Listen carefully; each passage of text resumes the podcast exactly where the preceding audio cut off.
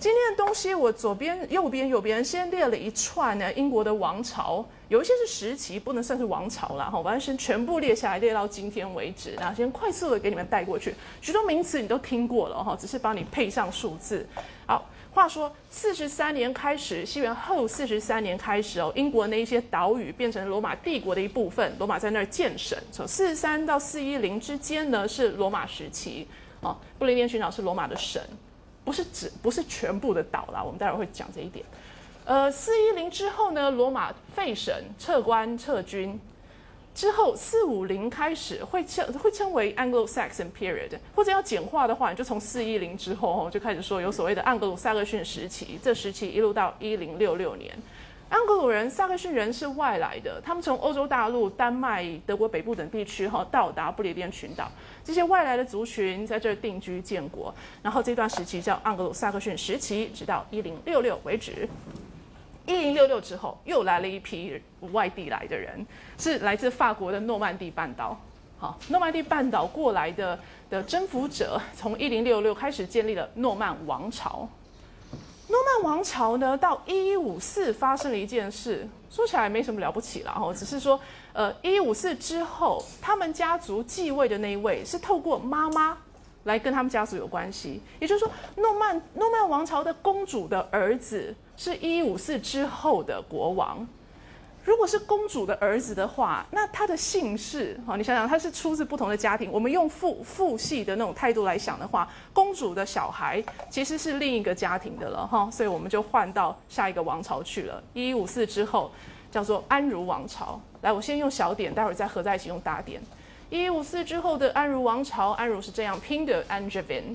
可是 Angevin 是一个形容词。如果 Angevin 的名词是什么呢？我讲无聊的东西。A N J O U 不是 G O，而是 J J for Jolene 那个 J J A N J O U 是名词 Angevin。呃，这个王朝到一三九九年，一三九九年之后由兰卡斯特王朝取代，然后呢，一四六一之后叫做约克王朝。不管是安茹、兰卡斯特、约克，其实都是同一个家族。如果我们用刚刚的那种父系的观点来看，他们其实都是同样姓氏的。这些同样姓氏的呢，以至于可以合在一块，叫做 Plantagenet 普兰塔之内家族。普兰塔之内觉得非常的饶舌的话，没关系，中文又叫做金雀花。金黄金的金，雀是麻雀的雀。啊，金雀花王朝。金雀花王朝刚刚分成这三个。嘿，其实就是那种大儿子、二儿子、小儿子的后代之间的争执啦。哦，理论上应该是大儿子的后代优先于二儿子的后代，优先于三儿子的后代。不过在这这个呃一三九九啦、一四六一啊，哈，有有一度呃排行不同的儿子们，他们的后代在家族之间争取王权。好，然后一四八五之后就单纯了一些。这都德王朝，大家绝对都听过那个非常的花的亨利八世哈，以及非常能干的伊丽莎白一世，他们的都德王朝。一六零三年，伊丽莎白一世没有小孩，于是只好让一个亲戚。当时是苏格兰王的亲戚叫詹姆士来当国王，斯图亚特王朝的第一个国王在英国是詹姆士一世。詹姆士一世刚刚说是亲戚嘛，所以其实又是另一个家、另一个姓了哈，不不是本来的呃同一贯一脉相承的血缘，而是因为透过妈妈啦女女女女性而跟本来的这个王室有血缘关系。好，说都德王朝被斯图亚特王朝取代，斯图亚特王朝一七一四。结束又是一样的事啦。然后当时的女王叫做安，安没有小孩，所以又又赢了一些亲戚回来的汉诺瓦王朝。汉诺王朝最后一个王女王，最后一个是女王维多利亚在这儿。维多利亚女王一九零一，我由她的后代继位的时候，同样因为是妈妈哦，所以透过透过女系接下来的那一位继承者，她的姓氏理论上是不一样的。所以又换到下一个王朝，下一个王朝本来非常的饶舌，但是不要担心，第一次世界大战英国跟德国打起来，所以英国的国王不好用这么的德国式的姓氏，于是他们就改姓温莎，哦，就变成温莎王朝，非常好记好写。嗯，好，以上是简单的把英国的所有的朝代列出来，就像中国我把隋代、唐代、唐呃宋代啊等等等列出来给大家看那个样子哈。接下来我们要说说今天的部分了。今天呢，我只大概就谈到约翰了，说不定在约翰的儿子、孙子谈一点点而已。所以我会从呃简单的说一些些罗马啦，哈，然后就进入盎格鲁撒克逊时期、诺曼王朝跟呃金雀花王朝的第一阶段的前部分。呃，以上的这以以上面我们看过的这些列点，那呃我会花一点点时间帮大家这样带过去，然后再进入细节。首先第一件事哦，说说名词的问题。Britain、England 等等这个名词问题，来，我们先用今天来想，今天二十一世纪的今天，今天大家中文说英国，那个英国呢，可能你指的是大不列颠联合王国，大不列颠联合王国是有苏格兰、英格兰、威尔斯跟北爱尔兰这整个，我们中文说英国，说不定是指这个政体。这个政体当中的人哈，为了想要标示说，哦，我没有太深的族群意识，我们四个一家哈处得非常好，这样的话，他会用一个字，他会用 Britain，也就是说，今天一个苏格兰人，他在许多场合其实会说他自己是 Britain，而不会说他是 Scots 或 Scot 呃 Scottish 等等哈，不会说他是苏格兰人。同样，英格兰人在一些场合也不说我是呃。如果他是来自粉红色地区，今天一个来自粉粉红色地区的人，有的时候他会说他是 English 啦，但是更多的时候可能他就说他是 British，以凸显说我和威尔斯人啊、北爱尔兰人啊、苏格兰人等等，我们是一体的。OK，so Britain 啊，British 在今天是一个比较中性的名词。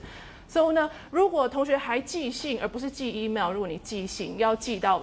呃，爱丁堡去的话，哈，给 J.K. Rowling 收的话，爱丁堡城接下来的国名不要写 Scotland 哦，你要写 Great Britain 或是 U.K.，U.K. 可能更常见，OK？所以你写了爱丁堡逗点，最后国名你写 United Kingdom，而不要写 Scotland。好好好，就是刚刚的这个比较一体的概念。England 狭义而言，今天就是粉红色、粉红色的这一块了。接下来。如果 Britain 这样中性的字好用的话，那我们说说过去 Britain 的意思吧。Britain 是一个地理名词啦，这个地理名词呢，嗯，可变成形容词可以是 British。So the British Isles，不列颠群岛指的是这一堆，据说有一千多个岛屿，包含了今天的呃大不列颠联合王国以及今天的爱尔兰。其实这这我我的图上的这一大堆岛，通通都是 the British Isles，通通都叫不列颠群岛。哦不列颠毕竟是一个地理名词，那这么多的不列颠群岛当中，最大的那一颗，这一颗嘛，最主要的这个大颗，又可以叫做 Great Britain，呃，好无妨，最最大颗的不列颠岛。那呃，再再来再来，住在这个不列颠地区，住在这些不列颠岛上的原住民叫做 Britain，B R I T O N，Britons。所以，如果我们接下来要谈罗马人来设省，罗马人在四十三年来设省，统治当地的原住民，当地的原住民是 Britons。好，这一点清楚喽，所以我们就可以来说说罗马了。四十三年，罗马来建省，然后当地已经住了很多人了啦。那有一些人其实是反对罗马入侵，不过罗马呢就很坚持，就算要作战，也一定要征服这个地方，统治这个地方。好，然后渐渐的，当地人也接受罗马统治了，文化上非常非常的认同罗马。真的有受罗马统治，大概就是今天的英格兰啦。今天的苏格兰地区以及爱尔兰地区，罗马的势力不曾深入到那些地方。好，所以今天的英格兰是相当罗马化的地区。罗马化到什么程度呢？我特地随便选了一个图片啊来标示。呃，当罗马帝国开始信基督教，当罗马帝国把基督教变国教之后，英国地区也快速快速的接受了新的信仰。这张图哦，是一个地上地砖地砖马赛克地砖，但是它画出来的是一个年轻的耶稣，然后你看它背后背后还有那个耶稣的标志哈，就是希腊文的呃 X 啊跟呃这个应该是 R 的哈，呃 Christ 呃 Christ Christ 嘛，sorry Christ 的可的音用这个呃呃呃字母来标示，然后 Christ 的第二个 r 的音用这个字母，好。我只是说，所以这不是一个年轻帅哥或是年轻年轻啊中等帅哥的图像而已哦，他其实是耶稣。我们怎么知道？因为他背后有这个标示。好好，回到为什么我选这个图来表示说英国地区、英格兰地区多么的罗马化？现在我叫它英格兰地区，其实是那是一个后代的名词，但是就姑且先这样用啊。他们多么多么的罗马化，首先他们也有很华丽的 villa，华丽的的农庄。很华丽的农庄，比苏先生的还要华丽的农庄。那农庄的地板上呢，会有很美好的呃这个马赛克镶嵌哈，那个地地板漂漂亮亮的铺出了图案来。那你看他选什么图案呢？是选一个基督教的图案，这可能是基督教艺术当中相当相当早以人形来呈现耶稣的哦。之前耶稣呢，或许就画一只羊来代表耶稣，不见得是一个人的模样。嗯，好，so 呃，英国。非常先进吧？好，罗马流行什么，他们立刻也要学，可能就是那种边区的一点点的小小的自卑的心态啦。整个大帝国有流行起来的东西，我们绝对绝对也要一份。好，那以上呢是要告诉大家说，呃，有快要四百年的时间，不列颠群岛，尤其英格兰那个那个爱尔兰、苏格兰是没有，英格兰地区是在罗马的统治之下。到了四一零，罗马自顾不暇，帝国真的太大了哈，有种边疆地带，我们只好放弃，好撤官撤军走人了。走人之后，当地的 Britons 怎么办呢？嗯，自自己来啦，自立自强，自立自强一阵子之后，突然来了外敌，那些盎格鲁人、萨克逊人。也有学者说，盎格鲁人、萨克逊人其实是被邀进来的外籍佣兵，为了对抗苏格兰人。OK，我不是说要自立自强吗？自立自强包含，如果苏格兰人南下的话，你们要怎么办？他们的办法呢？从丹麦啦、德国啦，哈，要外籍佣兵过来。这些外籍佣兵待一待之后，发现英国还蛮好住的，就住下来了。好，所以接下来有两百年的这个定居的过程。定居了一阵子，在两百年之后，渐渐的可以有能力、有机会来呃合并成更。广大一点的国家，所以你可能听过什么？英国有一个七小国的时代，呃，所以我们进入呃这个大概第二点呢，一之二这个部分，一之二这个部分的时候，就是说那些进入后来者新移民定居，然后在七到八世纪期间，他们有两个变化：第一是他们也来信基督教；第二是呃呃开始有比较稳定的规模比较大一点点的国家。说规模比较大一点，但也是大到整个英格兰大概可以分成三块啦，哦，四块、七块等等，所以也没有大到什么程度。接下来的一点三呢，就是要说有维京人入侵，把刚刚的那七小国啊、四小国啊等等扫得还蛮干净的，只留下最后一个叫做 Wessex。那 Wessex 呢，就打着我们要推翻维京人统治，我们要解救其他的盎格鲁撒克逊人的号召，呃，真的打赢了入侵的丹麦人，然后建立了第一次建立了一个统一的呃盎格鲁撒克逊的政权，也就是英国的前身。好，所以这样一点三呢，其实是要谈有外籍入侵、外族入侵，但同时在政治上第一次的统一起来，盎格鲁撒克逊人统一成一个政权，未来的英国的前身。然后我们就可以进入第二点了。这个统一的英国呢，被诺曼底来的外外人，呃呃征服、入侵，建立起诺曼王朝。关于诺曼王朝呢，我们可以说一说，英国学者在谈封建制度。跟法国人不一样喽。上星期我们不是说了 Duby 吗？那这星期呢，我们要看看啊，忘了哪一个星期讲了 Duby。这星这星期看看英国学者在谈封建的时候，稍微不太一样的。呃，接下来在第三点的部分谈安茹王朝，尤其要谈亨利二世这位国王的司法改革。他就是英国的共同法或者叫普通法的那位创立者。呃，就是他开始推动说，我们用陪审团来审案审判案子吧。最后会说说约翰王，约翰王为什么被逼着签大宪章？大宪章现在的名声非常非常的高，但是一开始恐怕也就是因为呃呃国王被贵族逼的，只好很很丢脸的做一大堆的让步，但偏偏偏偏又不想要透露出他是被逼的，所以他是以特许状的形式，我是大方的。呃，很很善意的哦，送给全国各种各样的好处啊，那样子的的态度来来呃呃呃颁布大宪章，做出许多的承诺哦。哪一方面的承诺呢？贵族为什么要争取那些东西呢？哈，待会希望有时间看好来进入一之一的部分。罗马人在四一零左右走走掉了，留下来的不列颠人 （Roman Britons），罗马化很深，自认是罗马人的那些不列颠人。好剩下呃留下他们要自立自强啊！我刚刚已经谈过了，或许就是因为有来自苏格兰地区的攻击，所以他们只好从欧洲大陆请救兵过来，来自丹麦啦、是德国地区啦。后来丹麦人变成又一个入侵的外敌，那个是呃一点三又会再讲，但现在一点一来了之后定居下来，被称为盎格鲁人、萨克逊人以及朱特人。朱特人比较倒霉一点，因为我们叫他盎格鲁撒克逊时期，对不对？我们没有听过什么盎格鲁撒克逊朱特时期的。好，so，嗯，呃，进入定居的过程大概是蛮血腥的。为什么我们可以做这个判断呢？往下我会做一点叙述。哈，好，首先四百五十年开始有这些外来者定居，呃，到了五百年的时候，他们往往西边深入的，哦，往往西边啊，取代原住民的这个活动，总算可以暂时停下来。从四五零到五百年，半世纪之间，一系列的军事行动，到五百年，幸好不列颠人有一个大英雄出现了，很会打仗的，名字非常长的，难怪后来把它缩短成亚瑟那一位。亚瑟王在五百年的时，大概五百年的时候，带领不列颠人阻挡盎格鲁人、萨克逊人继续西进。好，所以画出了一个楚河汉界。盎格鲁人、萨克逊人在比较东的那一部分，那比较西的那一部分呢，是不列颠人继续的生存生活。好，可惜这种。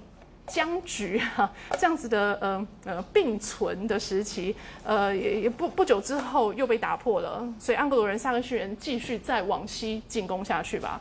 最后进攻的结果呢？这张图其实是进攻的过程当中啦，这因为啊啊这游标好烦，呃因为只剩下威尔斯康瓦尔地区留下比较多的本地的不列颠人，嗯。Well, anyway，呃，或者说我们可能这张图你要想象这一带边区边区地带是比较夹杂的哈，绿黑绿黑这样夹杂的。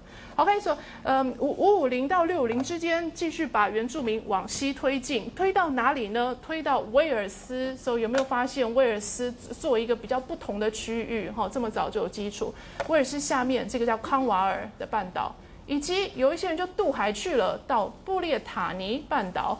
或者到这，西班牙北边 Basque 这个地方，哦，那些人呢都是都是不列颠人的后裔，所以所以 Brittany 布列塔尼 Brittany 其实是小不列颠的意思了，哦，哦，OK，所以有有你可以从文呃名字名词可以看出一些渊源。好，往下最后一点是说。盎格鲁人、萨克逊人、萨克逊人进入，把原来的居民逼向威尔斯地区，逼向康瓦尔地区等等。那他们侵呃，他们占领到的地区呢，变成怎么样？在盎格鲁人、萨克逊人呃控制之下，生存所在的那个地方变成怎么样？我我们几乎看不到不列颠人了。所以我刚刚跟你说，不列颠人往西推，往西推，说不定你心中有一个念头就立刻出现。啊，真的赶得这么干干净净的吗？好，怎么能够把原来不知道有多少的人全部都推到一个小小的角落呢？好好，这怎么会这么这么这么成功？加引号的这么厉害？好，嗯嗯，所以有没有一些是安心于、甘心于被新去新来者统治，然后继续留在英格兰地区呢？或许是有啦。可是接下来我们看一些重大的变化，呃，会发现我跟之前跟安格鲁人、萨克逊人来之前有很深的断裂。一件事，陶器，这上一集其实看过了。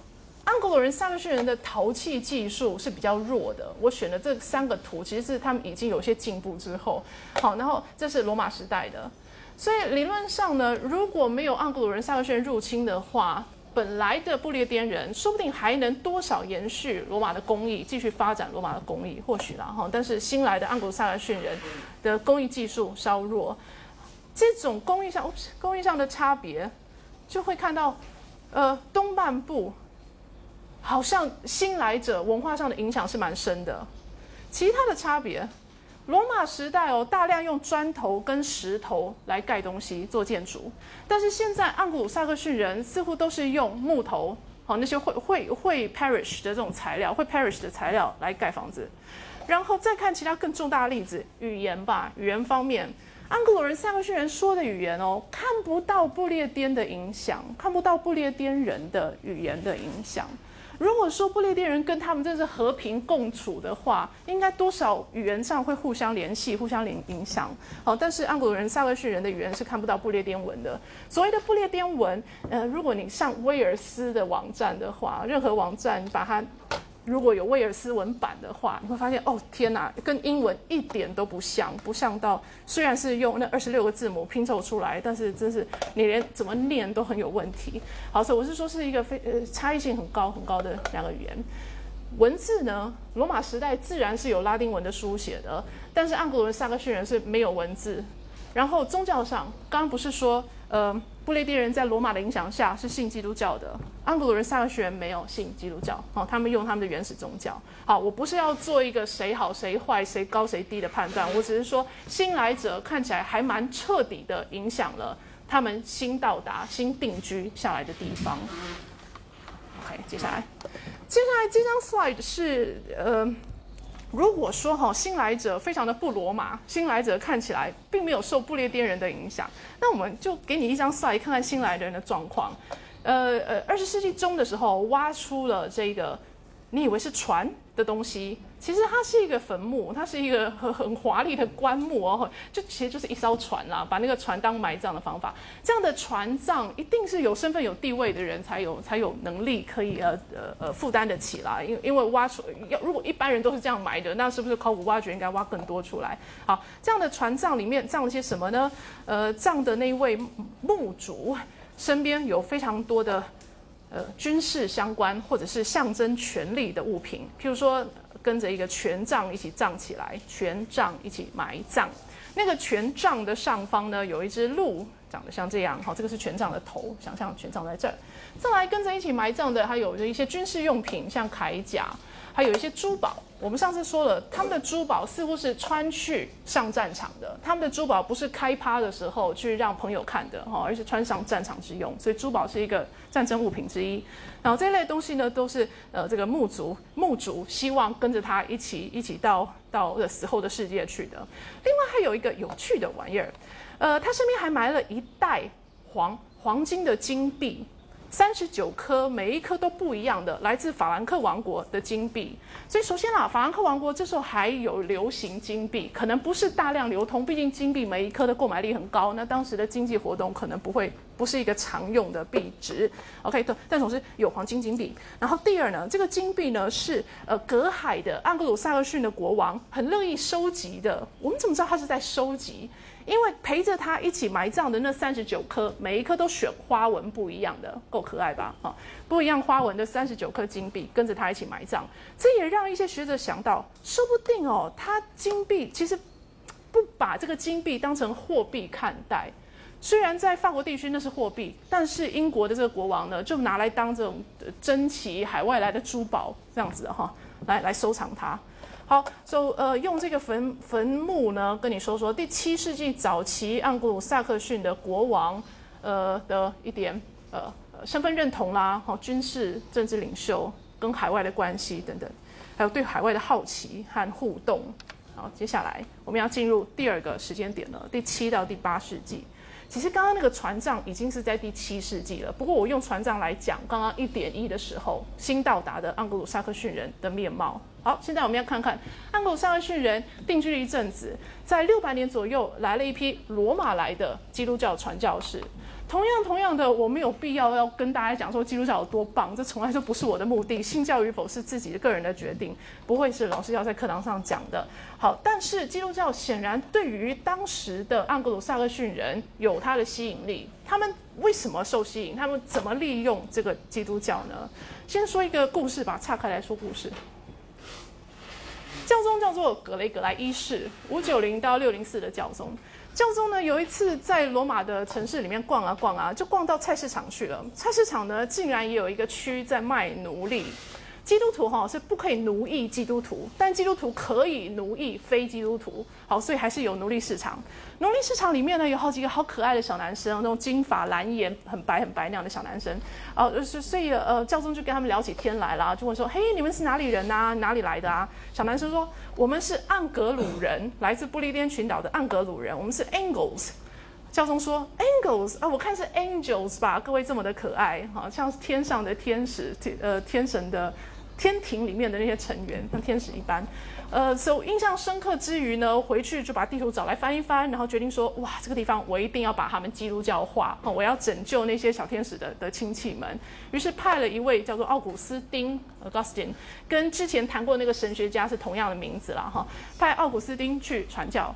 奥古斯丁从南边肯特这地方上岸传教，所以他最早的据点叫做坎特伯里。难怪到今天英国的宗教的最高的那一支最那一位就是坎特伯里大主教，一路延续下来。好，所以呢，安格鲁人、萨克逊人已经刚刚说了他们没有信基督教，虽然这个地区已经信了两百年多少年了哈，但是新来者是不信的。呃，直到六百年，呃，奥古斯丁以及他之后又来自罗马的传教士，再把基督教带进来。好，我们就要想一想了，为什么这些盎格鲁人、萨克逊人好像还蛮乐意接受基督教的呢？有一个点啊，可能是。透过信基督教，他们跟外在的广大的世界有了联系，这是他们的国际化的方法。我们不是也一天到晚要国际化？OK，所以安古萨克逊人这些人觉得信了基督教之后，加入了这个更大的文化圈的一部分。另外还有一些实质的好处，传教士会带来新的技术，譬如说帮他们发明了文字。教他们拉丁文，同时又用拉丁文的 A B C D 帮忙写出盎格鲁人、萨克逊人的语言。好，文字是很很方便的统治工具啦。用文，大家都会文字之后，对于统治是很有帮助的。你发出的公文，你知道地方就会就就会呃听呃怎么说呃，你就有证据说他得到了命令。他如果还不听命令的话，下一步呢，你就可以来处置他。嗯，或者说有。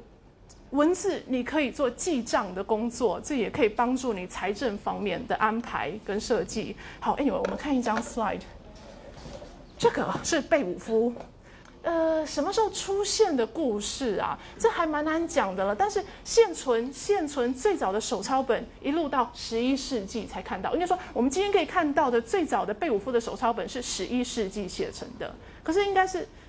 早在十一世纪前不知道多久就已经有这个故事了啦，可能第六世纪啊、第七世纪说说不定就已经有这个故事了。那故事反映出来是相当呃相当符合我们一点一的时代，一点一的时代的呃呃呃的生活环境啊的特色。好，虽然说这一本手抄本在十一世纪才出现。好，先不管这个十一世纪的点啦，我是特地要把头几句吼抄给你看看。然后我跟你说，这个是六百年左右来到英国的传教士用拉丁文的 A B C D 帮英国人写出他们的盎格鲁撒克逊语。这样子的语言，这样的文字叫做 Old English。Old English 就是英文最早的一个阶段。之后有 Middle English 中古英文，然后才有现代英文。好，中古英文是像呃。呃，坎特伯里故事故事集，哈，乔梭的坎特伯里故事集，那个是中古英文。十二世纪之后，十二世纪之后的的英文，呃，或者说受到诺曼人征服，受到法国法语影响很深之后出现的那叫中古英文。好，呃，先回到古英文，古英文跟 A B C D 的拉丁文有眼眼睛望一望，有没有发现？好，这个是一个怪怪的科。但还好啦，那个科其实就是 G 啦，哈，G，然后他把上面不是用圈，而是一横来写成，说哦对，OK，我们习惯看到这样的 G，那他们这样来写 G，那这点这点就就学会就是了，对应下来还还蛮方便的。但有一个真的是不一样的，有几个真的是完全拉丁文没有的字母，呃，像这个玩意儿吧，比 P 又凸出来的，这是死了 TH，但是但是 TH 在他们是那么常用的，以至于他们有两种 TH 的音。我们可能耳朵也听不出来，可能发也发不出差异，但是他们有两个 th，一个是长这样，另一个是呃长哦长这样。这个像你小时候学音标的时候，有没有学过这个符号？哈，其实也是 th 的音。好，所以顺应着盎格鲁人、萨克逊人他们的语言的的的发音系统啊的差异，所要发明出一些新的字母。那以上呢？哦，对，顺便跟大家说，古英文是要另外学的。你你无论托福考多高分，你都不可能看懂这个哈，这个是要另外学的。就连英国小孩、美国小孩也都得另外学。So，我原来我不会念，但是呢，我有把翻译抓出来找出来给你看。所以这以上的三行，其实就是贝武夫的最头的三行，就是在讲说，丹麦人呢，在很早很早以前哦，他们的国王呃很很有勇气、很伟大，在统治他们。然后我们有听说很多关于这些国王的故事。接下来发生什么事呢？呃，就不要看这个版本了，然后直接去图书馆借本来的贝武夫，不不会很长哦。你们可以看看英文翻译。呃，接下来最后一件事，所以有了基督教的帮忙呢，出现了几个比较稳定一点点、比较中型。说到大型，可能也还谈不上，然后中型的国家，就像这张 slide 给你看到的，有一个 Northumbria，好，够大块的啦，Northumbria，中间有一个叫做 Mercia，右边的那些小资小资的就随便看过就好了，East Anglia、Essex、Kent，啊，这应该是 Sussex。好，然后另一个重要的是这一块叫 Wessex。OK，所以我说比较重要的三大个，一个叫 Northumbria，一个叫 Mercia，一个叫 Wessex。好，然后右东边还有一些比较小型一点的。啊，他们他们都是相对于之前两个世纪已经是相当大的政体了。好，所以这这个一点二的时期发生的事情。比较大一点、比较稳固一点的政治组织，以及他们是信仰基督教，然后他们是能够以他们的方式来利用基督教。OK，我们接下来进入一点三九世纪到十一世纪。嗯，刚刚的这些王国们在这九世纪的期间，一一的被丹麦人所灭了。啊。好，所以丹麦人从七九三有最早的有记录的去骚扰边边边疆地带哦，边界海岸地区。嗯，原先呢只是夏天来抢一抢，夏天就走，秋天就走了哦。不过渐渐在第九世纪中吧，嗯，开始决定要定居下来。嗯，来建立呢他们的长久居住的据点，啊哈，就像八六七、八六九跟八七三这三个年代呢，就是给你看说，呃呃，北边啦以及东边啦的几个王国，在这三个时间点被丹麦人整个灭掉了，然后丹麦人呢就在这儿入侵，建立起自己的政权，统治者当地原来就住着的安格鲁萨克逊人以及其他来自丹麦地区的移民。好，他们一一的打败、灭亡、占领了本来的盎格鲁王，呃，萨克逊小王国，只留下一个叫 Wessex 南南边、中边南边叫 Wessex 的王国。Wessex 其实就是 West Saxon 西萨克逊人。萨克逊人在西半边建立的王国，好，然后他们有一位很厉害的国王哦，叫做 Alfred the Great，亚佛列大帝，英国史上难得有 the Great 头衔称号的这一位。亚佛列说 Great 一开始只是运气好啦，运气好呢，就是丹麦人一路南侵，一路南侵呢，其实可以亡了 Wessex 王国，但偏偏北边有事，他们要回防，回防去了之后，就让 Wessex 有喘息的机会，哈，国家就没有被一举灭掉。好，那喘息的时间呢，Alfred。就非常的把握，是深具教训啊，卧薪尝胆啦等等，呃，各地建立堡垒，各跟各地的的被被丹麦人统治的这些盎古萨克逊人建立良好关系，开始组织海军，哈，那样种种的方式，细节军事的细节我就不跟你多说。总之，他以及他的儿子的女儿子和女儿这两代的努力之下，势力往北推进，然后把丹麦人的势力给驱逐了。或者说取代了，好，有一些丹麦人就离开了啦，但是还是有一些变成在 Wessex 的统治之下。好，现在先跟你讲一两件事。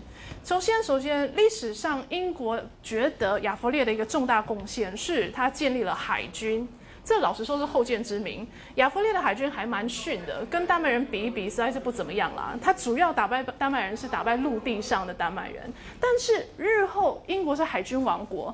海军王国对他们的海军非常自豪，于是能够把海军的历史推到这么早是非常开心的事情。OK，所以亚弗列大帝的一个重大贡献，建立了英国的海军的传统。说起来更有趣的是下一个文化上的事情。我先说说他为什么要做这些文化活动好了。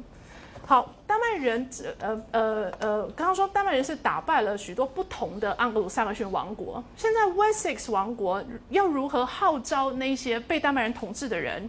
被丹麦人统治的盎格鲁撒克逊人，然后跟他们说：“跟我合作，一起打败丹麦人。”你会发现有一个奇异的目标：打败丹麦人之后，是让我北边的这些王国的国家可以复国吗？还是说打败丹麦人之后，让你 Wessex 国王变成我的国王呢？亚弗列当然是希望后者嘛，对不对？可是他又觉得，如果你明目张胆的讲后者，会不会其他的像 East Anglia 呀、那些 Essex 啊、哈那些地方的的国人跟王国王呃的后代会不支持呢？哦，毕竟是有可能的，所以他决定要从文化上下手，他有一套统战的 的计划跟目标。好，我先说他怎么做吧。呃，譬如说呢，他请许多的学者帮忙他做翻译的工作，翻什么呢？首先他会翻格雷格莱的书，格雷格莱就是刚刚提到说看到可爱的小男生，所以就派传教士来英国的那那个教宗哈。那个教宗有一部作品是在教主教们怎么当主教，就是我现在写体字的那个地方，Gregory's Pastoral Care。好，他他请人帮忙翻译东西，翻译成英文，盎格鲁撒克逊文，翻什么呢？好像刚刚那位教宗的作品，这是一个宗教士的作品哦，给教士看，说你要怎么当个好教士来照顾一般人的精神生活。同时更有趣，他把各地的修道院都有做这种编年史的事，他把那些编年史收集起来，编出了一套重编，编在一块，编出所谓的 Anglo-Saxon Chronicle。好，原来整个英格兰各地都有不同的地方性的编年史记载，他把它收集成一本。集结成一本的同时，其实他就在做编辑删减的动作了，对不对？然后他就把它删减出所有的盎格鲁撒克逊小国，其实都是一体的啦。我们都是盎格鲁撒克逊人呐，哦，对不对？我们有同样的宗教信仰啦。好，这样编出一套之后呢，抄了许多的版本送到各地去，送到各地去不是只送书哦，还有附带小礼物，像这样的东西。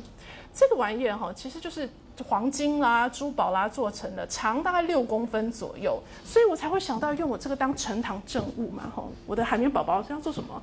话说这样子的珠宝，连着书一起送去的珠宝是这样用的。Oops，珠宝这里有一个洞，你可以插入一个小棒子，一个木棒插进去，就像我刚刚的笔太粗插不进去那样，所以我就无法弄了。插进去之后要做什么呢？书籍当时是非常的珍贵的，你不要用你会流汗的手指去碰，所以一边念书的时候，一边就用这个小珠宝，下面想象有一根杆杆，想象像棒棒糖这样子带过去来念。Mid eleventh century 这样子来念书，这件事告诉我们什么？除了刚刚说书很珍贵啦，另外一点是，当时念书恐怕是用读出来的，所以既然是要读出来，你就不会眼睛扫过而已，你会可以透过什么呃辅助哈这样子来带过去。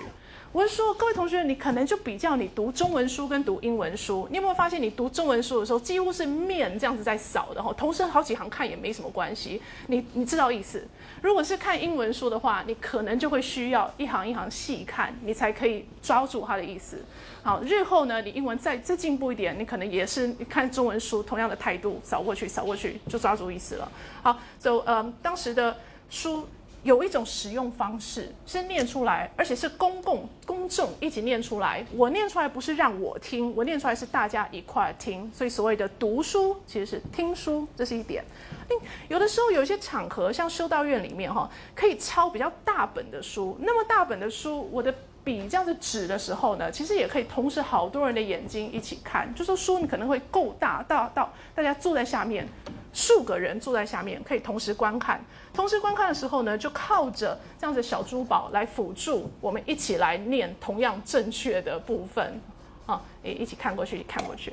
好，so，嗯，跟你谈这个珠宝啦，其实就是要加强说，亚佛列送书的时候非常的有诚意，非常的希望大家真的看。为什么？因为那个书背后呢，其实就是他的意识形态。的的的呃的武器，对不对？他透过那一本《盎格鲁撒克逊编年史》，他强调所有的盎格鲁撒克逊人是一体的。既然是一体的话，我们然后我们有共同的目标，打败丹麦人。至于日后呢，是要恢复那些被灭的 Northumbria、Essex 呢，还是要建立一个新的 Wessex 大王国？那以后再谈嘛。啊，好，所以亚弗列说服了大家一起来合作，也真的成功的让丹麦人的势力越来越北。北退，北退，然后消失了。呃，取而代之的呢，是成功的那位领领导者，Wessex 领导者，建立起一个统一的新的 Wessex 王国。OK，所以 Wessex 王国从英国的南边小角落变成整个英格兰地区的唯一的政权。好，这样的唯一政权在十世纪的时候还蛮兴盛的，好，是一个呃呃成功而且有效率的的的统治政权。但到十世纪晚期，又有新的挑战出现。十一世纪，十世纪晚期开始，十一世纪有两个两批重大的入侵。首先，先讲这个 Canute 吧，C N C A N U T E，有的书哈是发是拼成 C N U T，也一样啦，你也是念它念它念作 Canute。Canute 呢，也是来自丹麦、挪威那地区的的维京人的一部分。呃，他在一零一六跟一零四二的时候，甚至就直接统治英格兰了。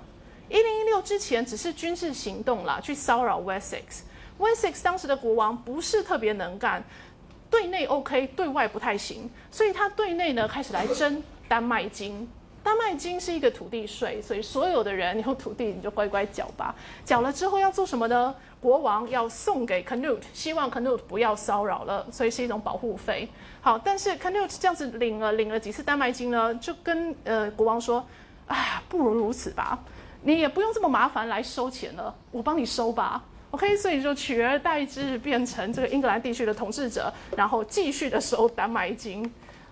哦，它已经不是一个外来威胁了，但是还是继续那种延续本来以外来威胁为理由在跟大家收的土地税。好，可以说肯定当国王当到一零四二年，呃，他的对不起，他和他的儿子们当到一零四二年。接下来呢，其实是没有儿子可以继位了，然后当地盎格鲁撒克逊本地人决定要迎回 Wessex 王朝的后代。好，刚刚这位 Elthered。呃，开始收丹麦金，不太会打仗那位国王的的亲戚后代，呃，爱德华让他来英国当国王。爱德华是宗教虔诚第一名，但是也不是特别会统治。他日后呢被教会认可为圣人，所以他是 Edward the Confessor。Confessor 呢，你一看 confess 啊，忏悔嘛，啊，所以中文是有翻忏悔者爱德华的。不不太正确了，不完全正确，因为他后来被封圣了。而圣人有两大类，一类的圣人是 martyr 殉教者，另外一类的圣人就叫做 confessor，不是忏悔者，而是你 confess something，也可以是你你呃展现你对你宗教的虔诚，你宣称你呈现你对一个宗教的虔诚，这样子的动作，什么宣称呈现这个动作也叫做 confess 啊。So, um, Edward the Confessor，有人说什么坚信者、坚坚定的信念，那个坚信者爱德华哈，好像也 OK。好，So 这位国王很很虔诚，虔诚的有名，但国王也当的不是很好。然后尤其一个问题是，他跟盎格鲁撒克逊境内的一个贵族家庭关系非常的非常的困难。那个贵族家庭的势力很大很大，让国王饱受威胁，甚至可以逼着国王娶他们家的女儿。好，所以那位贵族家庭的家长叫做 Godwin，神的神的胜利哦，这样的好名字。Godwin 家庭把他们家的女儿嫁给了当时的国王坚信者爱德华，让爱德华从此得到了一个美名，就是禁欲的美名，不近女色的美名呵呵。怎么说呢？如果你的太太是来自那么恐怖的大家族的话，你其实不敢让这个太太有小孩吧？否则你的王朝的下一代是不是又是给他们家族控制？但是，但是你自己没有小孩，那国家又要给谁呢？你们家也一样绝嗣嘛？吼，这是一个两难的问题。好，那就干脆 选择，反正他也热爱宗教，选择得到这样宗教上的美名也蛮好的。好，这是我们后代人去解读他的动机啦，说不定不是如此。好，我刚刚讲说他很虔诚，所以他喜爱大家觉得他虔诚。虔诚那个面相是拒绝性生活，然后刚好他的太太是那个恐怖的贵族家庭，势力很大的贵族家庭的的女儿，so, 让他没有小孩也是也是斩草除根的一种方法。好，说起来，以上都是心机白用了啦，因为因为爱德华死掉之后，先是由他的。呃，太太的兄弟接位当国王，所以家里还不是一样。哦，我刚刚说不敢生小孩，是怕这个小孩会变成岳家控制他们王朝的工具。可是他们王朝因为他没有小孩，所以接下来谁当国王呢？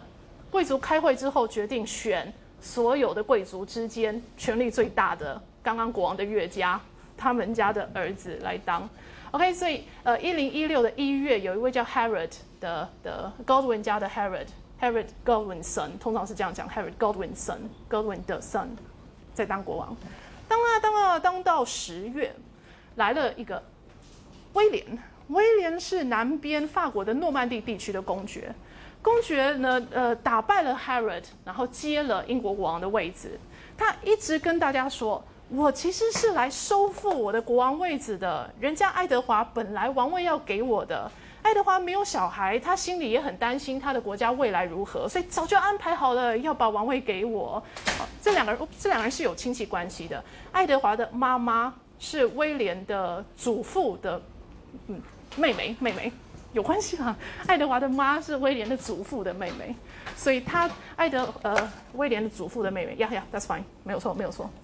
所以威廉就借用这个理由，也说服了不少人，然后也因为作战成功，把敌人把 Harry 跟 Harry 在战场上给杀了，呃，好像也没有其他的人，呃，更有能力、更适合、更有机会当国王，所以他进入了下，开启了下一个王朝，就是我们刚刚说的哦，诺曼王朝，他是威廉一世。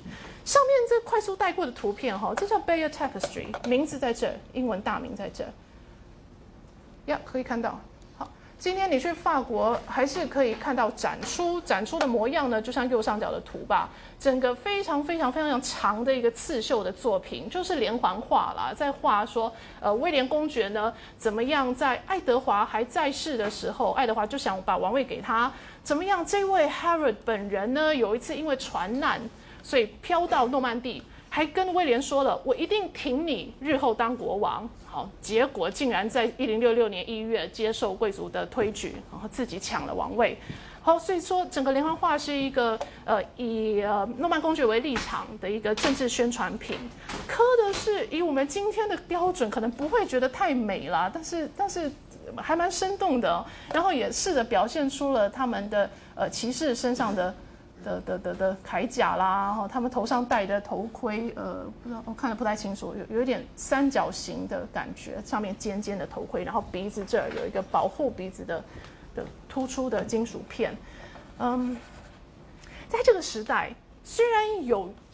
坐在马上作战，但是可能跟有名的那个中古重武装重武装骑士还是有点差别。重武装骑士哈，你要把那个矛用矛来呃把敌人刺下马、推下马那样子的活动，那活动可能在一零八级之后才出现。我们现在一零六六似乎还没有哈，还没有使用马匹的动力，再加上你把你的那匹那个那个那个 lance 抱得紧紧的，来把人戳下马、推下马的战争活动。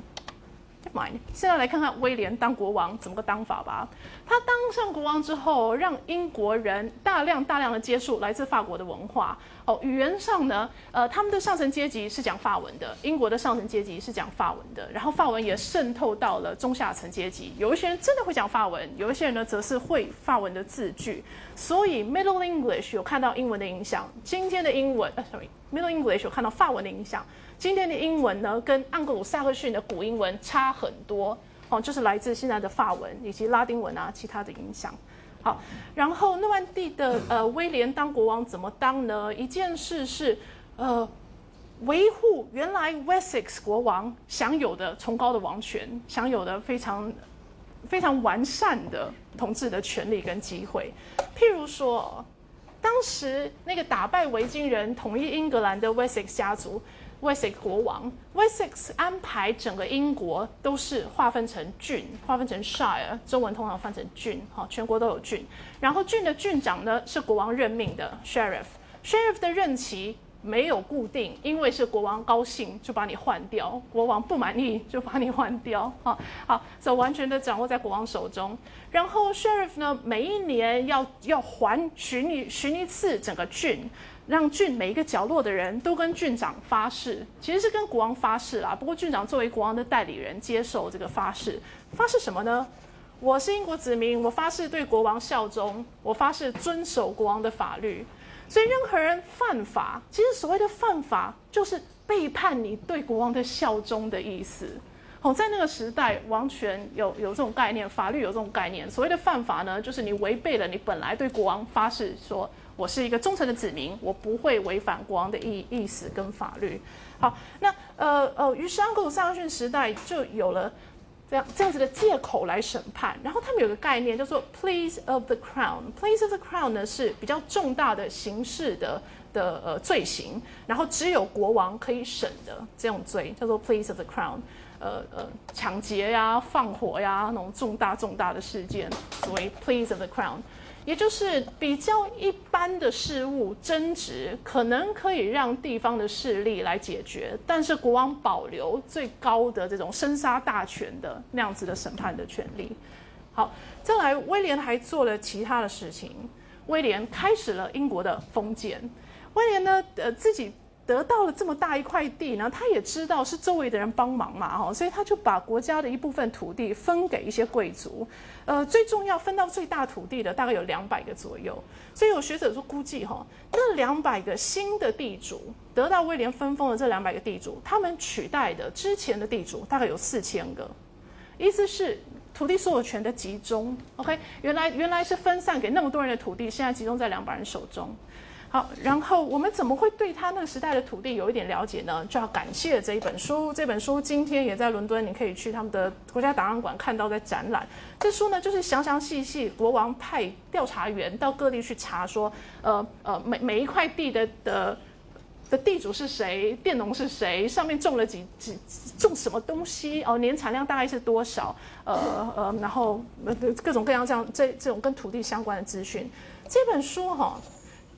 的大名叫做《Doomsday Book》，《Doomsday Book》呢，中文其实就很中性的，给它翻什么“土地清账册”啦。可是 “Doomsday” 这个英文字的起源是来自末日审判、最后审判日。哦，也就是说，国王的调查员多么的详细，没有任何地主可以逃过。哦，简直是像末日审判，没有人可以逃过一般。所以我从呃书名下手来跟你说，一零八六年的时候，威廉在位二十年，做了这样的土地的调查。呃。然后我这张 slide 呢，是先从威廉一世再次跟你说起。我要谈谈英国的封建，我就总是用用这张 slide 而已。威廉一世有给土地给他那两百个贵族，当他给给土地的时候，心中是非常奸诈的。他不给你连续的土地，他想要给你土地的时候，他可以东一块西一块，南一块北一块，好，所以就分散在各地，让你不能够呃拥有连续的庞大的一个土地上的势力。然后呢，威廉一世也规定，任何人如果想要筑城堡的话，一定要我同意。然后他也不常同意。OK，所以所谓的城堡，通常所谓国城堡几乎都是国王的，国王建的，国王安排他信任的人，郡长啊去看守的。呃，私人的城堡不多，而且一定都是国王同意，国王信任你才让你建私人的城堡。所以你发现，哎呀，城堡其实比较是一个对内的防御，或是对内的控制工具，而不是怕维京人入侵哦，要保护农民之用。好，嗯，再来，威廉一世呢，给大家土地的时候，他的心态恐怕是说，感谢你陪我打天下，我要送你土地。他没有在想很多的权利义务关系啦，但同时他当然也有那种隐约的感觉，哎呀，我们俩关系这么好，我土地都给你了，以后我要作战，你应该会出兵帮帮我吧。是在他的儿子待会要说的亨利一世的时候，才把封建权利义务关系讲得清清楚楚，哦，才开始想说多大的土地给你，所以你应该要在我要求的时候给我多少人的军力，好，这么大土地大概可以养五个士呃五个骑士啊，八个骑士啊等等，所以你应该给我五个或是呃通常是五进位啦，五个或是十个呃的人数。好，好然后进一步的亨利一世的时代呢，渐渐的制度化，渐渐的浮现了。我们现在会列在最后一点的这些东西，这是什么呢？Scottish 是大义经，你拿了国王的地，亨利一世开始已经跟你明白的说了，这块地要负担五个军人。好，但是你又不想去打仗，不想去找五个人来帮忙打仗，那也 OK 啊，国王也不介意啊，你就付代役金就是了。一个军人的代役金是多少？乘以五，交给我吧。好，这是军事的部分，但同时呢，你你是一个附庸，拿我土地为我作战，你是我的附庸。附庸在某一些时候也要出钱来帮忙老板，不是只有军队哦，有时候你要出钱帮忙老板。这种呃呃呃协助的经济上的协助叫做 aid Aid，哦，复数 aids。呃，然后呢，如果有一代的附庸过世了。他是他的儿子，想要继续跟国王有这样的领主附庸关系的话，但你要付给国王一个叫做 relief 的继承金。relief 付给国王继承金之后，你可以接手你爸爸的那块地，然后也接手你爸爸原来该负的义务。五个军人，好，再来。假设今天父亲死掉的时候，继承人还未成年，还没有二十一岁。那没关系，别害怕，国王会帮你监护你的小孩。国王会先把你的领地收回来，为什么呢？帮你照顾啊，哦，照顾领地，照顾你儿子，照顾到他二十一岁，领地就交给儿子了。呃，有一个时期，好像交给儿子，worship 监护权结束，把地交给儿子的时候，还期待儿子再付一笔，再付一笔继承金。那有人就抗议说这不对啊，这等于是两次剥削嘛哈！你在享有我监护权的时候，管理我的土地的时候，已经有捞了一些油水了，所以现在我二十一岁了，你不可以再跟我要继承金啊 Worship 跟 worship 跟 Relief 应该是二，either or 一个或是另外一个。好，以上这样的细细部的，因为有了土地啊、军事啊的关系，所以连带的要继承有代役金那些的哈，是在十二世纪慢慢慢慢来制度化，慢慢慢慢来出现。所以当我说威廉一世建立了英国的封建的时候，这句话要打很多的折扣，这句话是很简化的后果。因为如果你觉得封建制度也包含了刚刚说的什么代役金哈那种固定的责任这些项目的话，那项目是十二世纪才渐渐的一一的。好，完善起来，一一的完整起来。同时还要提醒大家说，呃，理论上封建制度是提供国王军队，对不对？提供国王军力，国王给你地，希望你帮忙作战。但是真正上战场的时候，真正国王在找军队上战场的时候，我们发现他还是依赖另外两类人比较多。封建制度真的没有在。不是主要的军队的来源，呃，它依赖什么呢？一个是养在宫中的骑士们，国王会养一批 household knights，跟他一起吃，跟他一起，呃，就是国王的这种禁卫军那样吧，哈。好，另外还有 mercenary，从国外雇佣来的佣兵，真的要作战，国王还是依赖这些比较多。所以以上那些贵族，与与其以上那些地主。与其说啦是国王的军队的来源，不如说他们是国王制造了一个新的统治阶层。他们是帮国王、汉国王一起来统治新得到的这块地区，听起来很大方。事实上，英国的国王还蛮喜欢大权一把抓的。但是他们的大权一把抓法哦，从中国的立场恐恐怕也也也蛮呢小巫见大巫的啦。所以往下你会看到一些时候呢，好像就是国王有呃呃。忌惮啊，害怕啦，地方贵族的权利。但同时，有的时候你会发现，国王和贵族其实是一个合作的关系，他们合在一起是国家的统治阶层。国王从来没有想要把贵族铲除、除掉，哈，国王需要这么一批一起来当统治阶层的人。威廉一世有我列了三个儿子跟一个女儿，蓝色是有当过英国国王，肤色是没有，肤色不不跟性别无关啦，我只是说没当过英国国王，但是画在世袭表上的是肤色的。好，威廉一世，呃，那位征服者，那位引进加引号封建制度的那一位，好，他有三个儿子在这儿，第一个大儿子叫罗伯特，罗伯特的短绰号叫做 Kurt Hose，Hose 是裤子裤袜裤子，Kurt 是短的，所以短裤罗伯特。那就是短腿罗伯特啦，不是像海绵宝宝那样穿短裤。好的，罗伯特是老大，所给把诺曼底交给了罗伯特。别忘了，威廉一世本来是诺曼底的公爵，然后又是英国国王。OK，所以他把主产诺曼底公爵这个位置交给老大罗伯特，老二呢就给他新得到的英国国王的位置。老三，呃，抱歉，爸爸对不起你，给他一笔钱。那女儿呢，在这边，女儿就嫁出去了嘛，吼泼出去的水。好，所以就三个儿子，我刚刚说了那样的安排。老大呢是一个非常浪漫的人，他决定要去打十字军，打十字军是要钱呐，所以他就跟老二说：“哎，弟弟啊，我把我的诺曼底抵押给你，跟你借钱，我就可以去打十字军了。”弟弟呢其实是很开心啊，于是因为因为他就可以两边都管了，不是吗？然后他就呃拿出钱给哥哥，跟哥哥说：“好，就是就祝你战争愉快，然后你上路去吧。”OK，所以罗伯特在海外打仗的时候，威廉统治了诺曼底跟英国。威廉据说是在森林里面的时候打猎出了意外，意外发生，威廉死掉，小弟弟正好在附近，所以第一件事就赶快抢啊，把国家的那个藏宝库、国 国家的国库呃掌握住，然后再来赶快冲去呃西敏寺然后去加冕，成为下一个国王。接下来，对啊，其实当了国王之后，下一步当然是要把诺曼底也吃下来嘛。目前诺诺曼底跟他的关系就是，呃呃，诺曼底是在他的。战管之下，因为大哥去打仗了。好，然后大哥呢从十字军回来，发现天地变色啊，弟弟之间发生了这种事情。呃，然后他跟小弟也起了战事，其实是小弟想要抢诺曼底。好，打打打到一一零六年，小弟成功的打败了大哥，大哥从此被关起来，关到好像一一二几年吧，其实是蛮悲惨的。身在王室，然后有时候制度不好的话，就会发生这种事。OK，所以什么叫制度不好？当时的这个。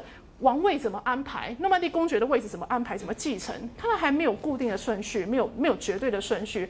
因为老爸爸在在把英国给威廉二世的时候，他有没有想过啊？那下一个是谁？威廉二世没有儿子哎，还没有儿子。好，说不定他就是觉得，呃，那就让威廉二世生了儿子之后有儿子继位吧。好，但是既然没有儿子，到底应该威廉二世的下一个继承人是罗伯特才对呢，还是是亨利才对呢？啊，这显然当时还没有固定的继承法则，没有大家都都一定要接受的，呃，让国王也国王的后代也无法违背的继承法则。好，可以，所以兄弟之间就打起来了，然后老大被被关着，由亨利一世身兼英国国王跟诺曼底公爵。亨利一世是一个非常能干的人，不过他的能干的部分我们就不多说，我们来谈家族恩怨了。好了，但是我又发现了，我其实有放这个图片，所以我们先回来再说说。威廉二世，好了，刚刚我们只有听到威廉二世什么事情，很倒霉去打呃去打猎，然后竟然自己死掉了，这个是我们刚刚唯一听到的。威廉二世呢，呃，对于建筑是有兴趣的，他建了一个有名的，到今天还看到的是 Westminster 的一个大厅，我不知道照片看的还 OK 吗？我实在不太清楚。好，所以我是说这一个建筑呢是十一世纪初，十一世纪呃十十二十一世纪末啦，sorry。十一世纪末的时候，威廉二世建的，它在哪里？让我看这张图。从外表来看，刚刚那个大厅长这样；从天空来看，那个大厅是这里而已。所以今天大家想到国会大厦，想到西敏寺，你想到的这个 facade，想到这样子的呃呃一一线一线一线哦，非非常的格格子化哈，这样子的。纹路，那是一个十九世纪的设计，这是十九世纪 Puget 设计出来的。整个国会大厦最古老的部分，就是我刚刚用游标画出来的，只看得到屋顶的这个地方。如果你从对面看过来，就是上面那张图了。不知道各位的空间感是不是可以这样转换一下？哦，屋顶在这儿，另一方面看到是这样。这就是刚刚的威廉二世所建的，呃，Westminster。大厅 Great Hall of Westminster。现在先讲这点，因为我们下星期还是哪一个星期会用到 Great Hall 这一件事。另外呢是 Westminster。Westminster 原来是地名，或者说原来是一个教堂的名字哦，西敏寺教堂。西敏寺教堂在这张图也有，就是这个这一坨。好。因为西敏寺教堂的关系，所以周边地带都可以叫 Westminster，包含了王宫，包含了当时国王的王宫以及这个大厅。王宫啊，大厅啊，后来被烧毁了，只剩下这个大厅还保留下来。中古时代只剩这个大厅保留下来，所以后来才会十九世纪又盖出大家脑袋中第一个就想到的大笨钟啊等等其他的 addition。好，以上是威廉二世的建筑，接下来我们要说那个弟弟。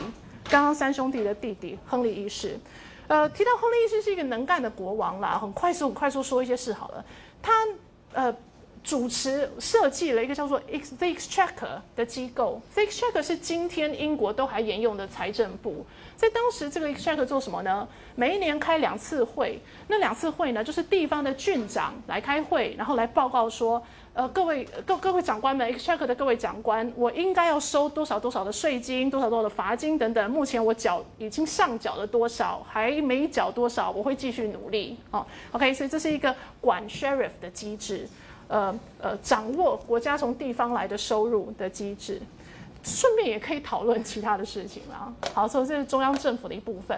另外，亨利一世还会派巡回法官到地方去。我们不是在这一张 slide 说过前面前面，Please of the Crown，哦，重大刑事案件只有国王能审，只有国王能审，国王就把这样的权利交给了他的巡回法官，来当国王的司法上的代理人，到地方去行使。OK，所以来确保说，确实那些案件会被审，而且确实那些案件是国王的人来审。你们地方贵族那两百个人不要妄想了。然后我们要说说家庭问题。亨利一世本来有子有女，是非常幸福美满的。可惜啊，这儿子在一一二零的一个船难事件死掉了，White Ship 事件就是船呃一艘船沉沉船，所以国王的国王的儿子啦，以及许多贵族的后代哦，都都一起过世了。好，那那国王亨利一世虽然私生子很多，可是婚生子一一二零之后就不剩半个了。还好还有婚生女啦，就是这位叫 Matilda 的女儿。亨利一世的女儿 Matilda 嫁得非常好，老爸爸安排她嫁给了神圣罗马帝国皇帝亨利五世，所以她只是国王的女儿，国王和公爵的女儿，但她嫁给了皇帝啊，不错哈。OK，所以这位皇后呢是皇后了，不是王后哦。皇后一路做到一一二五，先生过世了，她还是继续用皇后的头衔，绝对不想要回英国。不过，不过现在一二五，别忘了，一一二五发生的问题是，呃，哥哥死去五年。爸爸很需要继承人，偏偏又生不出来了，只好仰赖女儿，所以又就把女儿招回国，然后希望女儿呢赶快帮他生一个儿子出来，起码他就有外孙可以接位哈。好，安排女儿去嫁，再次结婚，嫁给谁？嫁给安茹伯爵杰佛瑞。所以本来是一个国王的女儿，嫁给了皇帝，现在国王爸爸又叫她嫁给伯爵，降一层下去了。马丘达是很怨的，怎么都不想嫁，真是要死了，要我嫁的这么差。那那个安如，安如刚刚说过了，对不对？还有还没印象。安如伯爵杰佛瑞，人称金雀花杰佛瑞 （Jeffrey Plantagenet）。为什么他叫金雀花呢？为什么他他的儿子亨利二世日后的王朝叫金雀花王朝呢？答案在图片中。因为呢，他喜欢在头上戴这样子的花，所以他叫做金雀花。金花先生杰佛瑞，呃，前一阵子在校门口有种几棵，哎，在盆子里面啦，所以好像死掉了之后，那个盆子里面的花就换了。OK，这这个花，如果你在你有兴趣的话，又叫做 broom，b r o o m，像像扫把那样的字。好，然后然后然后在这儿。OK，所以 Matilda 呢召回来，叫她另外嫁人，嫁的不远了，比神圣罗马帝国还要近，然后希望她赶快生个儿子出来。呃，在儿子还没出现之前呢，亨利一世呢，请所有的贵族都发誓说，我们会接受 Matilda 来当国王的下一位继承人。好，亨利一世如果有了万一的话，我们接受 Matilda 当女王。大家都发了誓，偏偏哪偏偏女儿就是跟爸爸吵吵闹闹，所以爸爸在一三五年死掉的时候，其实正好跟女儿关系不好，甚至兵戎相见呢，所以就会让国王一死，贵族们很疑惑了，到底是要遵守本来的誓言呢，还是要想说，哎，爸爸女儿都吵起来了，说不定老爸爸已经改变主意了，所以我们不需要用 Matilda，不需要接受 Matilda 当统治者。这一点呢，刚好又配合着一件事，在这儿回到刚刚的世系表，亨利一世的这位 Matilda 女儿，我不是说跟爸爸吵吵闹闹，然后贵族不太确定到底要不要再继续支持他。另外有一个可能的支持对象在这儿，史蒂芬。史蒂芬是亨利一世的妹妹，妹妹。哎，这个字吼，英文好像念 Adelaide，然后法文是 Adelaide，很可爱。Adelaide 的的的儿子史蒂芬，呃，是许多贵族的好朋友。好，他人很很有魅力啦，是一个在战在在军事嗯不我我不是不是说他很会作战，而是他在战场上展现出他非常的有风度，非常的有呃该有的那样的呃的骑士风格跟风范。好，所以为什么喜欢他多于喜欢这位女主，毕竟之前没有先例是让女孩子来当当统治者。所以呢，史蒂芬被加冕为国王，可是 Matilda 是不甘心的。好，Matilda 跟史蒂芬之间的内战是这一朝的重要的事情。一三五开始，史蒂芬虽然被加冕为国王，但是 Matilda 很不支持，然后也有另外一批认为他们应该要遵守以前对亨利一世的承诺，接受亨利一世的女儿 Matilda 为王的承诺，所以国家就有了内战。内战打呀打呀打呀。打到最后，直接直接就跳到最后了。最后呢，是两方达成协议，协议史蒂芬可以做国王，做到他安享天年。但是他的下一任就让 Matilda 的儿子来当吧，让 Matilda 的儿子来接手。Matilda 的儿子呢，就是跟刚刚那位金雀金花先生所生的。金花先生跟 Matilda 生的儿子亨利，未来成为了亨利二世。好，所以史蒂芬呢，在一四一五三年。两军签约嘛，好，承诺说史蒂芬你可以做到过世，他隔年就过世了，哎，让文章人真是，要不就继续打下去，对不对？哈，就签了那个其实不太快乐的约啊，就死了。好，然后我们就要说接手了这位亨利二世了。哎，第一件事，他是普兰塔之内金雀花王朝的开启者，然后又是金雀花王朝的第一阶段安茹王朝的开启者。安茹 a n g e v i n 或是 Anju 等等，是这一块啦。请跟着游标绕一绕，好，这块叫做安茹。刚刚 Matilda 呢下嫁安茹伯爵，就嫁到这个地方来了。OK，所以亨利二世跟从他爸爸那边得到了安茹伯爵的头衔，从他妈妈那边得到了诺曼底以及英国诺曼底公爵以及英国国王。接下来他又娶了一个好太太，娶了雅奎丹的女公爵，所以这一块呢，因为太太的关系也变成他的了。然后他又对布列塔尼很有兴趣，所以把儿子让儿子跟布列塔尼的女继承人结了婚，所以这一块也是有黄黄色在。再来爱尔兰，亨利二世派人去征服、讨伐、经营爱尔兰。好，所以整个深橘色、浅黄色等等全部加在一起，就是亨利二世可以管的地方，实在是够大了。从苏格兰一路到庇里牛斯山，哦，势力非常非常的大。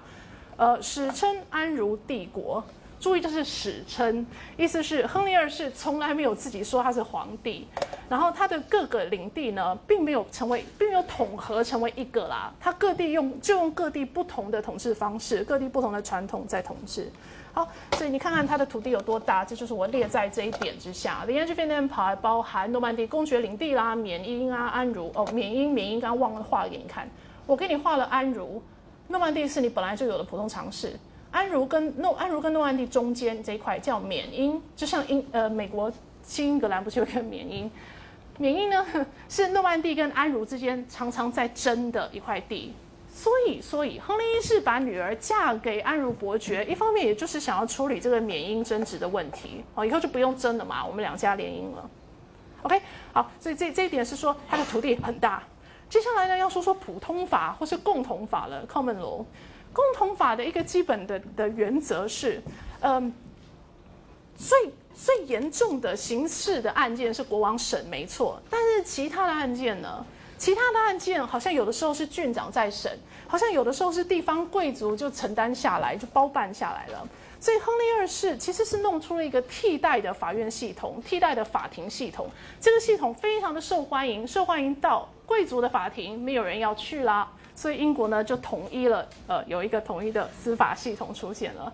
好，讲的实在非常非常的单纯，呃，我们就用下一张 slide 来跟你说一说他们的司法。呃，我就大大致的列了民事跟刑事案件吧。民事案件呢，基本上争土地，争土地比较多啦。当有 A 要去跟 B 争一块 B 的土地，B 说是我的土地，B 正在用的土地，A 要去争。好，这时候怎么办呢？国王的法庭就说：“我们找十二个邻居来当证人吧。十二个邻居坐下来，然后呃，法官会问你们很简单的问题，但但是就是问说，嗯嗯，这这块土地啊，你你你们觉得到底是谁的？哦哦，这这实在是太那个了。我我我是在，因为我有些细节有一点犹豫要不要讲。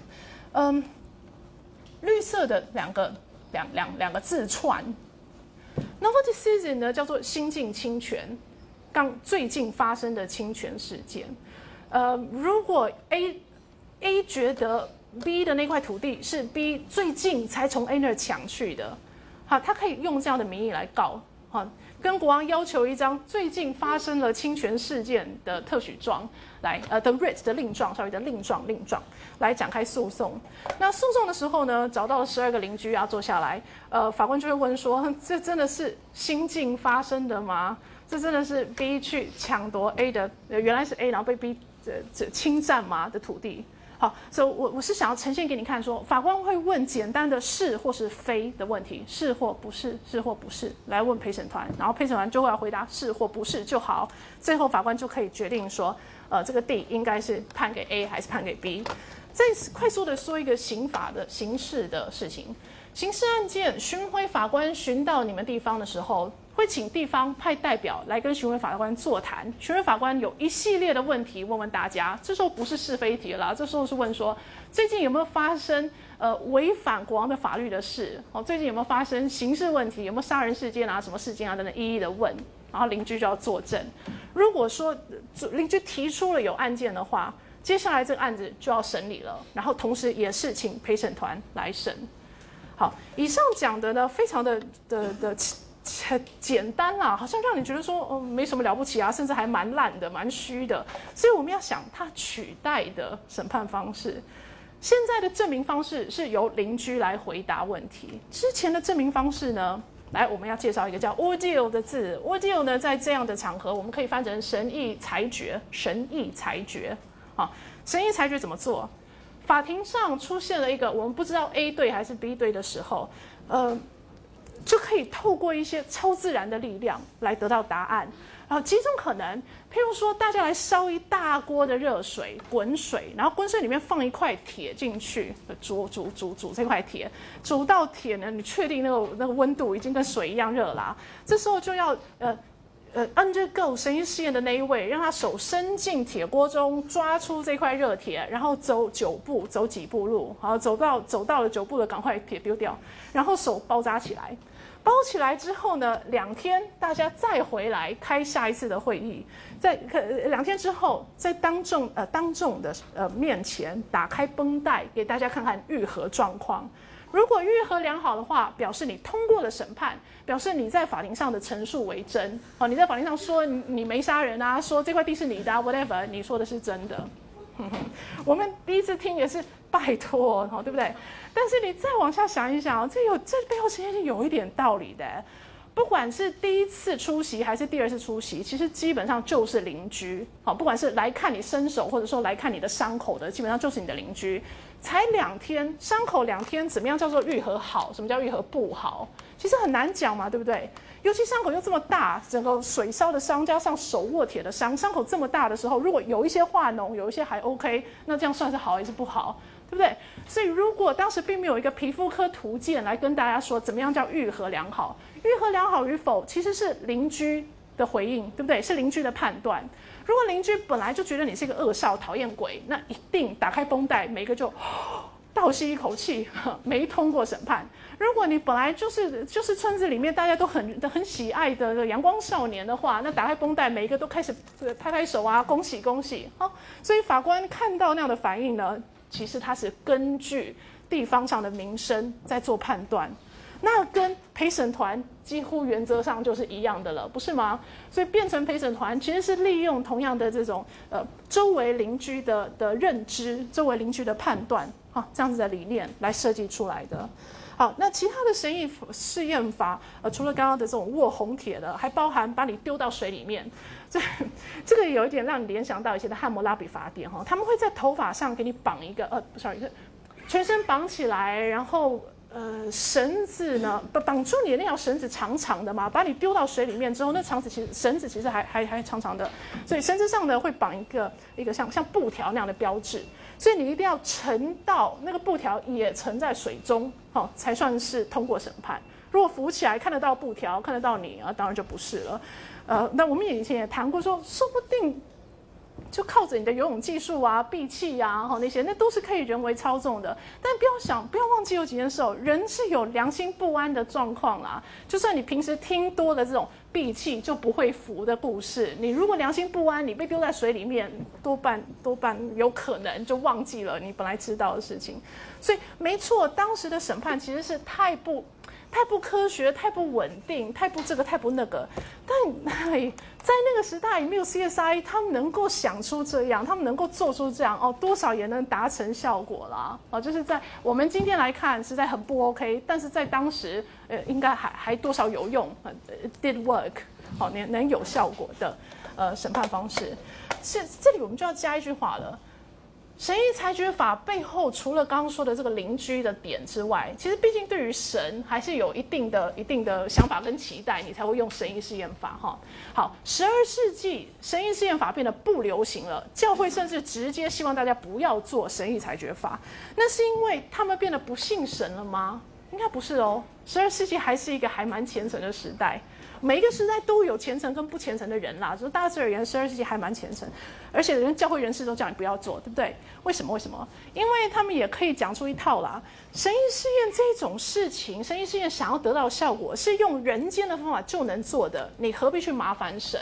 你是把神当前先在用了吗？哦，那很不 OK 的。所以你用神意裁决，其实你是在贬低神。那教会不希望大家这样做。所以教会一方面可以说这个大道理，另一方面呢，恐怕教会也是知道神意裁决法的本身，让人犹豫。所以既然可以想出用陪审团啦，或者是用呃聪明的法官来研读研读状子哈这种方式，那我们何不用其他的人为方式呢？好，然后接下来我们要看亨利一世的亨利二世，亨利二世的儿子。先回到刚刚的事情表，OK。所以我们已经处理了威廉一世，威廉一世的三个儿子，还有女儿，女儿生下史蒂芬，史蒂芬跟亨利一世的女儿 Matilda 起内战，内战的结果是史蒂芬当到死之后，由 Matilda 的儿子亨利二世当国王，亨利二世很厉害的发明了呃取代神谕裁决法的审判方式，然后我们要看看他的儿子，先看理查一世，再看看约翰。理查一世有一个很棒的绰号，叫做失心理查。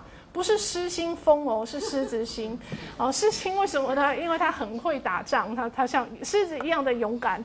嗯，他去打，他去参加十字军，打的怎么样？其实是不怎么样啦。不过他有心去打，哈，毕竟已经是蛮了不起的。回回国的路上，打十字军回国的路上，一不小心被他的，oops。被他的呃敌人给绑架了，所以接下来有几年的时间是在国外的监狱里面度过的。好，我用十字军呢又被绑架来呈现说，英国有很长的时间没有国王在，不过一切运作如常，所以让我们知道亨利二世跟亨利一世之前的体制还蛮顺的，呃，可以让国家继续收钱来缴赎金，继续收税来缴赎金，把国王给赎出来。好，剩下的东西我们下星期再继续看吧。